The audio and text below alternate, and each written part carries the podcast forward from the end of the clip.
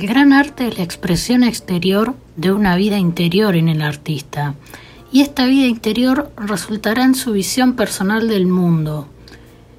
Estas fueron palabras de Edward Hopper, el artista que será protagonista del episodio de Spam de hoy.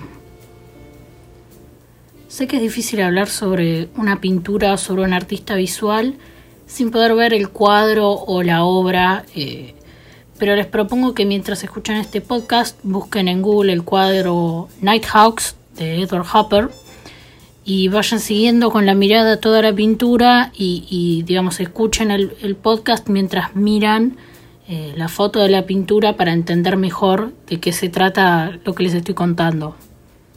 El arte de, de Edward Hopper, digamos, es, es muy clásico, y, yo lo definiría como un realista eh, obstinado durante el desarrollo de una gama de movimientos abstractos, ¿no? Eh, las pinturas de Edward Hopper son limpias, suaves, eh, casi demasiado reales, y, él consistentemente sobrio y, sutilmente sugerente, sus pinturas invitan al espectador a, contemplar toda la narrativa. al representar individuos que generalmente estaban aislados y desconectados de su entorno, eh, Hopper se centró en la soledad de la vida moderna, sobre todo. Sugiere, su obra sugiere mucho sobre la experiencia emocional, eh, así como también las, vidas y la psicología interna de cada sujeto, ¿no? Eh, Edward Hopper fue el que abrió el camino hacia el expresionismo abstracto, digamos. Según el, diario de, la esposa de Hopper, Josephine, eh, la pintura de los Nighthawks, que vendrían a ser noctámbulos en español, se completó el 21 de enero de 1942 en Nueva York, pocas semanas después del, bombardeo de, Pearl Harbor. Eh, por esta razón, eh, el trabajo a menudo se ve como una expresión de, de alienación en tiempos de guerra eh, captura la paradoja de, la soledad en la vida urbana. Y a pesar de ser la obra maestra de Hopper eh, es una es sobre una crisis existencial digamos no donde un grupo de individuos se desvela eh, en la quietud de, la ciudad de Nueva York. Y, y sigue siendo no solo una de las pinturas más reconocibles sino también identificables en el arte estadounidense del siglo XX y por eso hoy voy a analizar un poco las profundidades nostálgicas de, esta obra maestra moderna. Cuatro supuestos extraños se sientan alrededor de la barra de un restaurante nocturno. Las figuras están físicamente cerca, pero psicológicamente tal vez a, kilómetros de distancia y vayas a saber uno dónde. Este es uno de los principales rasgos de las pinturas de Edward Hopper, ¿no? la esencia misma de, de la vulnerabilidad humana expuesta en, la, en esta obra maestra, eh, capturando sobre todo la soledad, ¿no? Que, es lo que consume en la vida, la, vida moderna de, hoy en día, ¿no? Eh, incluso antes de que existieran los smartphones, ¿no? Porque, digamos, la pintura icónica de Hopper revela, eh, digamos, nuestra incapacidad de, nuestra incapacidad de, de conectarnos con lo que nos rodea, ya a principio de la década de 1940, ¿no? Eh, sobre esta pintura, digamos, sabemos que Josephine Hopper, que era la, esposa de Edward, eh, no solo modeló para la pintura, para, para, el, retrato de la mujer que está en la pintura, sino que también mantuvo un diario detallado de cada una de las obras de, Hopper, ¿no? Su papel como historiadora de, de arte personal de Hopper puede ser incluso inspirador para el nombre detrás de la pintura, ¿no? Donde describe a uno de los hombres en la pintura como, como un halcón nocturno con traje oscuro, sombrero gris, banda negra, camisa azul limpia, sosteniendo un cigarrillo, ¿no? Como que es una descripción eh, casi literaria de eh, lo que se ve en el cuadro. Y a pesar de, la ausencia de la luz blanca de la pantalla de un teléfono, digamos, las miradas de los, de los comensales están como vacías, ¿no? Están como. Ninguno está mirando algo en particular, no se están mirando las caras, eh, está como todo desenfocado e insatisfecho, sobre todo la mujer está como con una expresión medio rara. Y, y Nat Hawks eh, describe eh, no solo la alienación de vivir en una gran ciudad, sino también la paranoia que se apoderó de, los Estados Unidos después del ataque de Pearl Harbor, ¿no? Como ya les conté antes. Y, la ansiedad y el miedo que provocaba un segundo ataque, ¿no? Estaba como ahí siempre latente, siempre presente.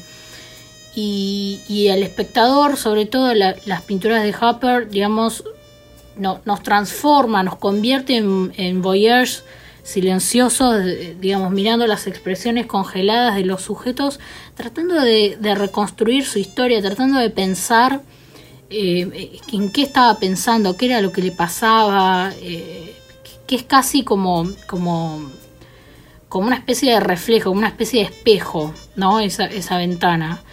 Y, y algo muy, eh, muy característico de este cuadro, o si bien más que característico es curioso, es que no, no vemos la puerta de entrada al restaurante, ¿no? Sino que nos quedamos afuera, ¿no? Encarando el papel de, de, transeúnte, de neoyorquino solitario, eh, cegado, digamos, por, por, por, tonos fosforescentes, por, por las luces de neón de la ciudad, por los tonos saturados. Como que nos quedamos afuera mirando. Y la composición única de Hopper permite al espectador ver a los sujetos tanto desde la vista frontal como de perfil, ¿no? Resaltando toda esta, toda esta melancolía que, tiene la, vida nocturna en, las grandes ciudades. Y, la naturaleza angular de esta obra, porque no es que no es una obra que esté de frente, o sea que nosotros veamos eh, el plano de frente, sino que lo vemos de costado, pero, pero entendemos bien que, tiene como si fuera una visión fotográfica, como casi cinematográfica, y, digamos, saca la luz eh, casi dolorosamente, digamos, la, la, la, no interacción entre los sujetos, ¿no? Como siempre hay, hay manos que casi se tocan, pero no se tocan, ojos que casi se encuentran pero no se encuentran, bocas que casi aparecen hablando pero que no tienen mucha, eh, digamos, no tienen la sensualidad de un cuadro eh, que, de una persona que esté hablando, digamos. Y, el, entorno íntimo de, de, encapsula perfectamente la realidad de esa época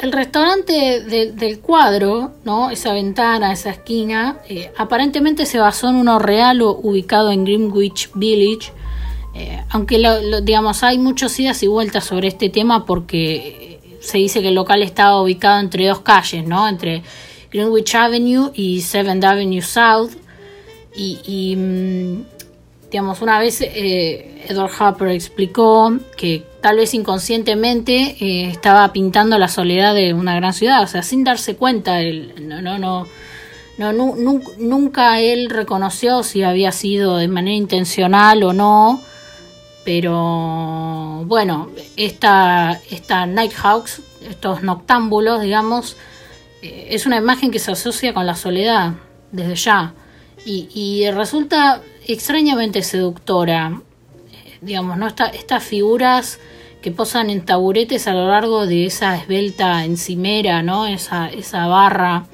larga, eh, la luz, cómo se proyecta en un juego de sombras y, en la, sobre todo en, la calle, ¿no? En, lo que vemos de la vereda.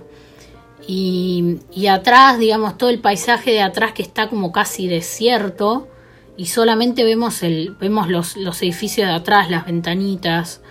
Eh, y bueno, esto, esto podría resumirse en, dos palabras, ¿no? Como romance melancólico.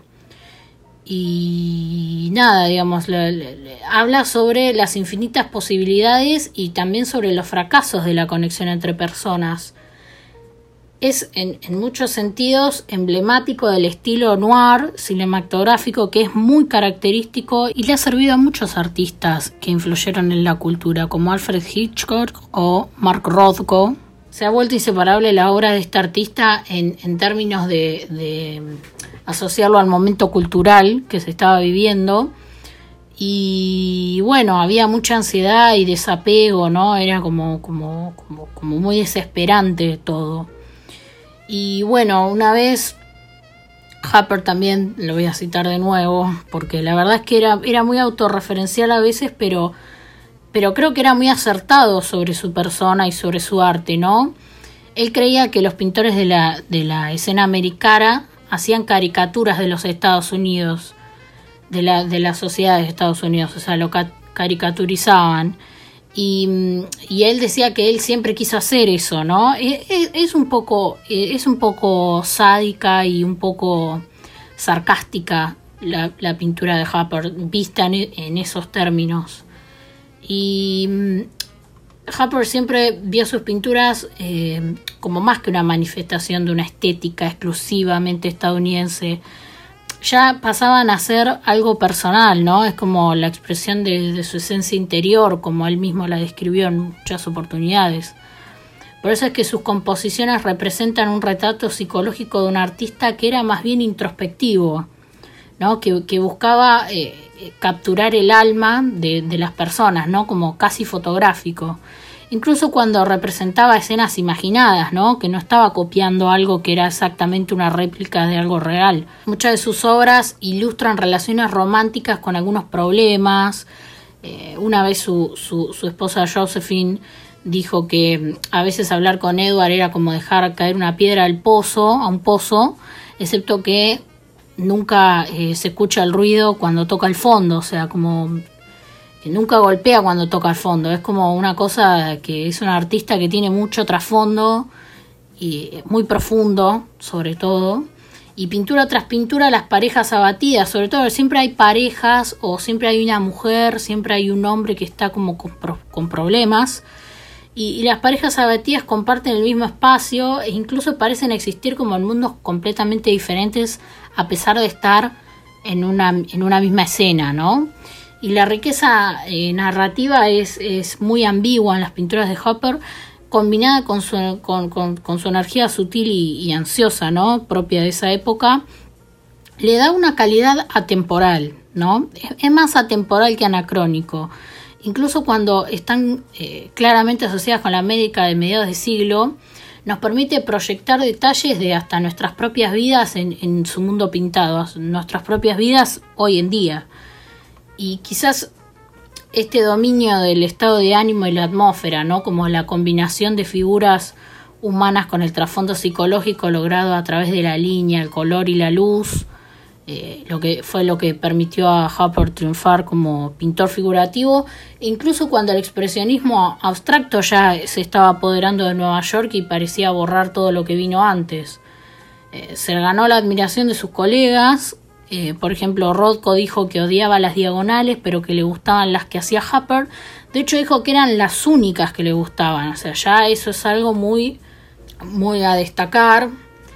Sobre Edward Hopper, podemos decir que se, influyó mucho, eh, se, influenció mucho por, por Rembrandt, Degas, en Ámsterdam, ¿no? Eh, con Edward Manet también.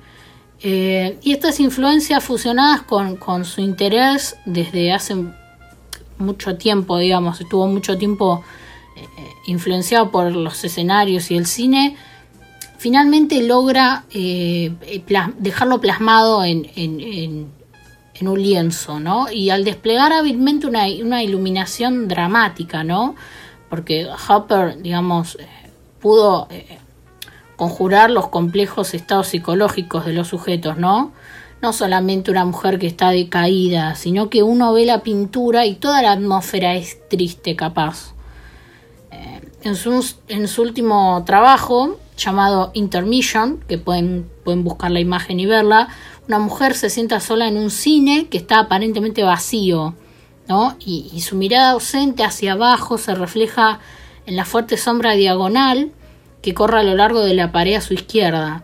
Eh, el borde mismo de un escenario con cortinas es visible a la derecha del marco, ¿no?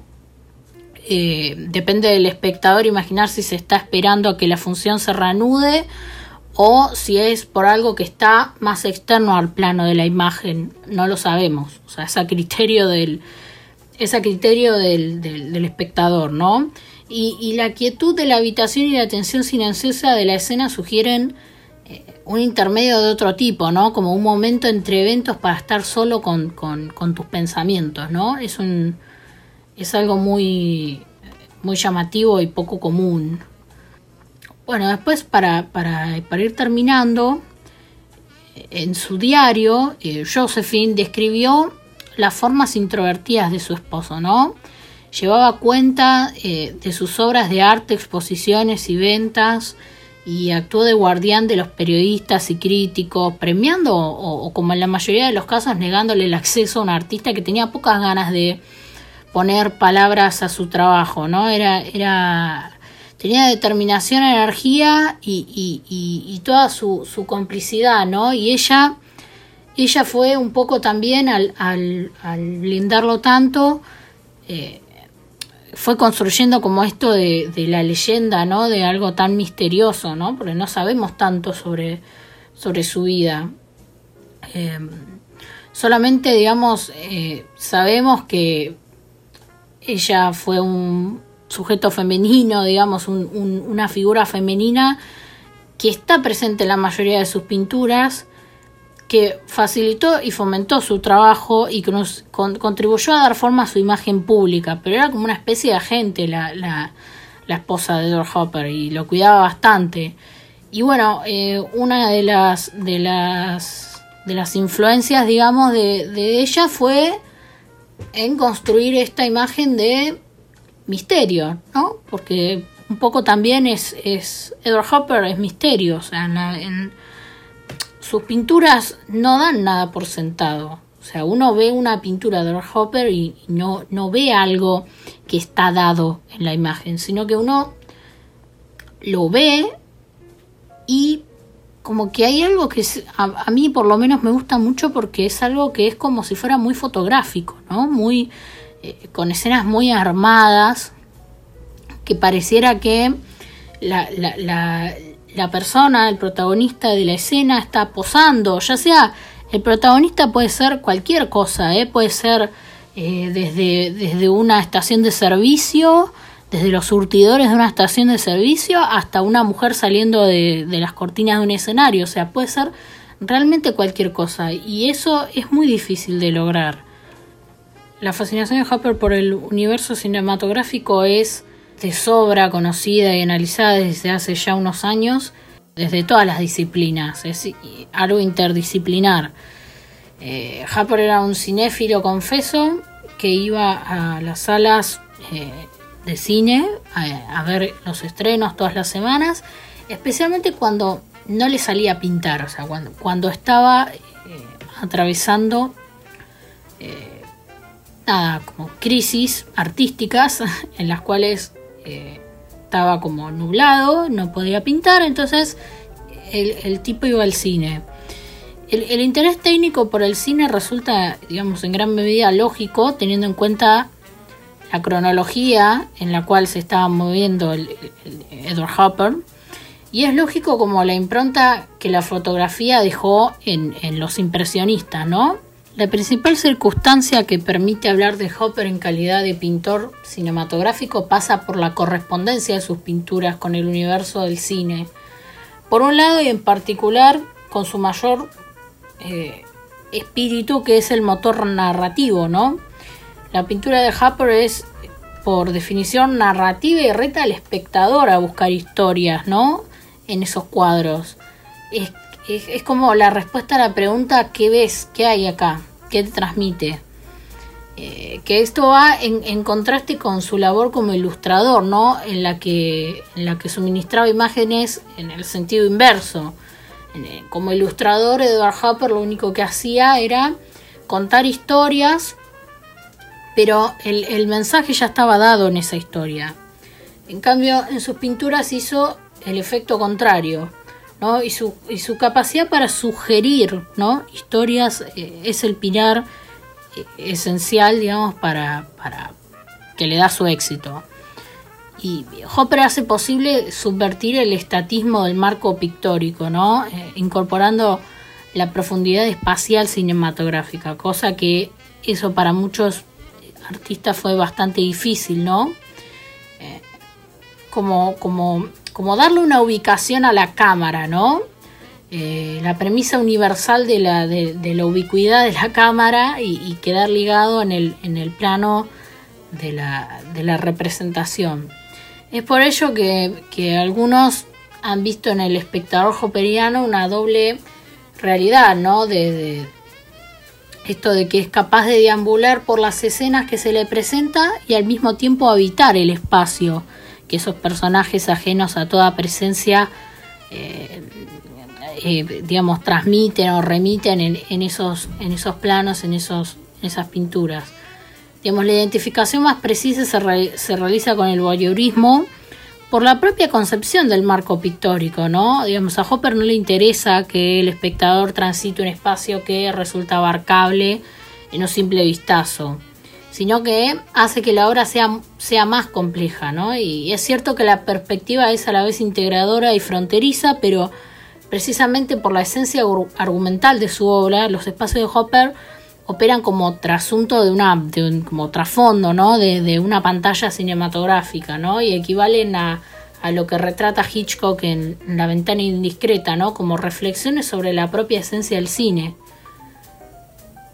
En definitiva, nuestra posición ante, un cuadro o una pantalla cobra más protagonismo que el contenido observado. y digamos, los límites de la identificación se trastocan, eh, se hipertrofian, ¿no? Como que se, como que se tocan demasiado y el, relato cinematográfico clásico eh, trasciende la frontera visual y física del marco plástico, ¿no? Que es lo que tiene Hopper. Para cerrar este episodio, eh, recomiendo ver La ventana indiscreta, porque es una, es una película donde, digamos, se construye teóricamente una reflexión sobre la artificialidad del cine, ¿no? En tanto en cuanto reproduce una historia que no puede coexistir sino como universo observable por el espectador, ¿no?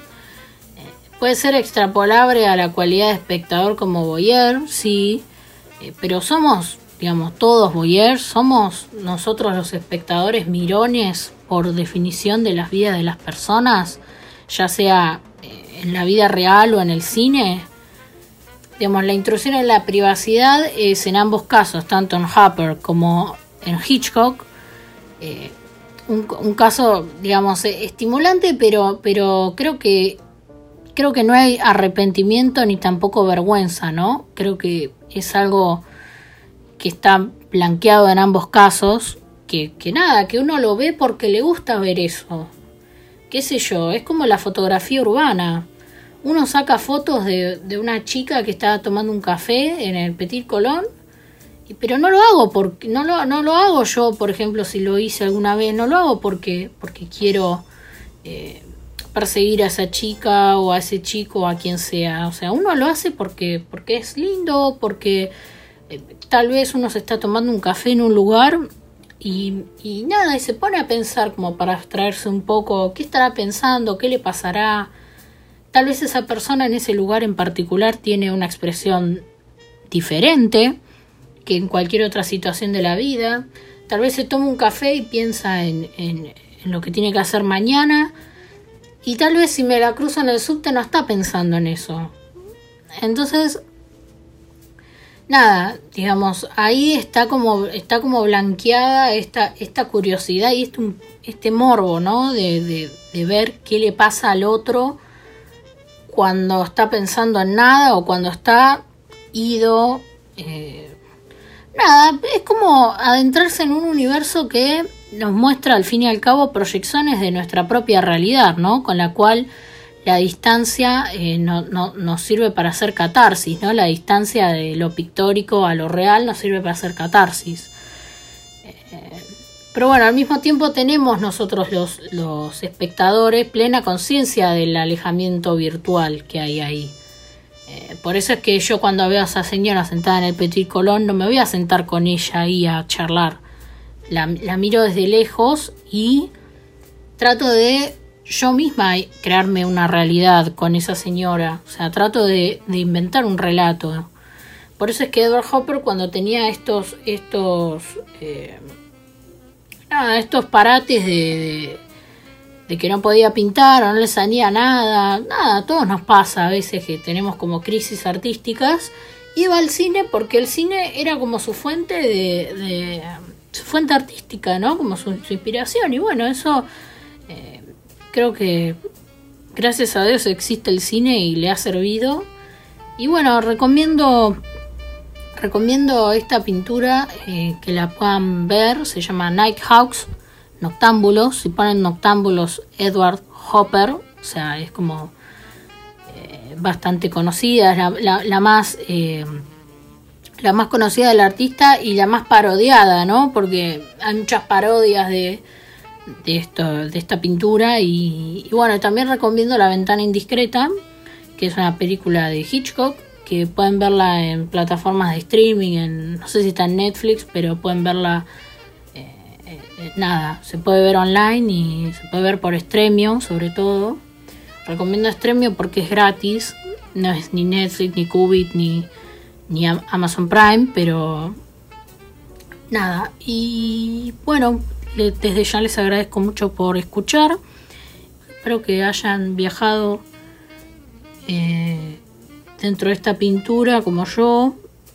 La verdad es que es bastante difícil eh, poner en palabras algo que es puramente visual, pero, pero bueno, si, si hacen el trabajo de verlo a medida que lo van escuchando, ver otras obras de, de Edward Hopper y ver la, la obra en cuestión que les estoy contando, tiene más sentido y, puede ser que coincidan o no conmigo. Este, este, este episodio no, no es eh, informativo ni tampoco es que yo les vengo a enseñar nada, sino que simplemente es un pequeño análisis, algo muy breve para no extenderme demasiado, sobre lo extrapolable ¿no? de la figura pictórica a la vida real. Así que nada, muchas gracias por escuchar y nos vemos en el próximo episodio.